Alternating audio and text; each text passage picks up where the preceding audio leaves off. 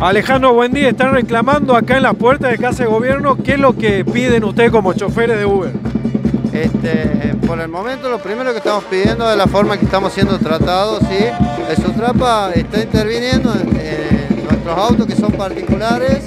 Eh, te paso a explicar cómo funciona esta aplicación.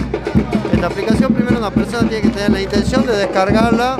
Esta persona eh, acepta lo que son términos y condiciones, saca fotos a su documento de identidad este, para poder pertenecer a la plataforma. Esas personas no son pasajeros, aclaro, ah, no son pasajeros, son usuarios de una aplicación.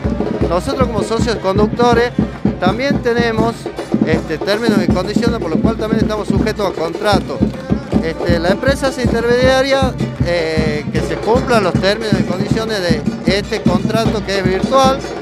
Este, Hablan de secuestros y multas por parte de Sutrap. El Sutrap está liberando multas como si fuéramos servicio de taxi, siendo que nosotros no somos ningún servicio de taxi, ¿sí? Nosotros ofrecemos movilidad, ¿sí? Porque abarca un poco más y otras cosas. Nosotros taxi no somos, no tenemos faja, no tenemos números, este, no tenemos reloj.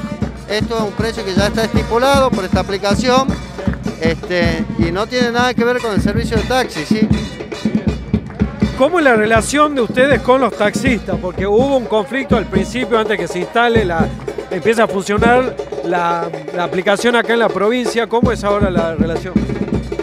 Eh, perfecto. La relación con los taxistas, hay muchos taxistas que sí aprueban esto, hay otros taxistas que se mantienen al margen y hay otros taxistas que se toman las leyes por su mano, nos filman, nos sacan fotos de la patente, nos gritan cosas.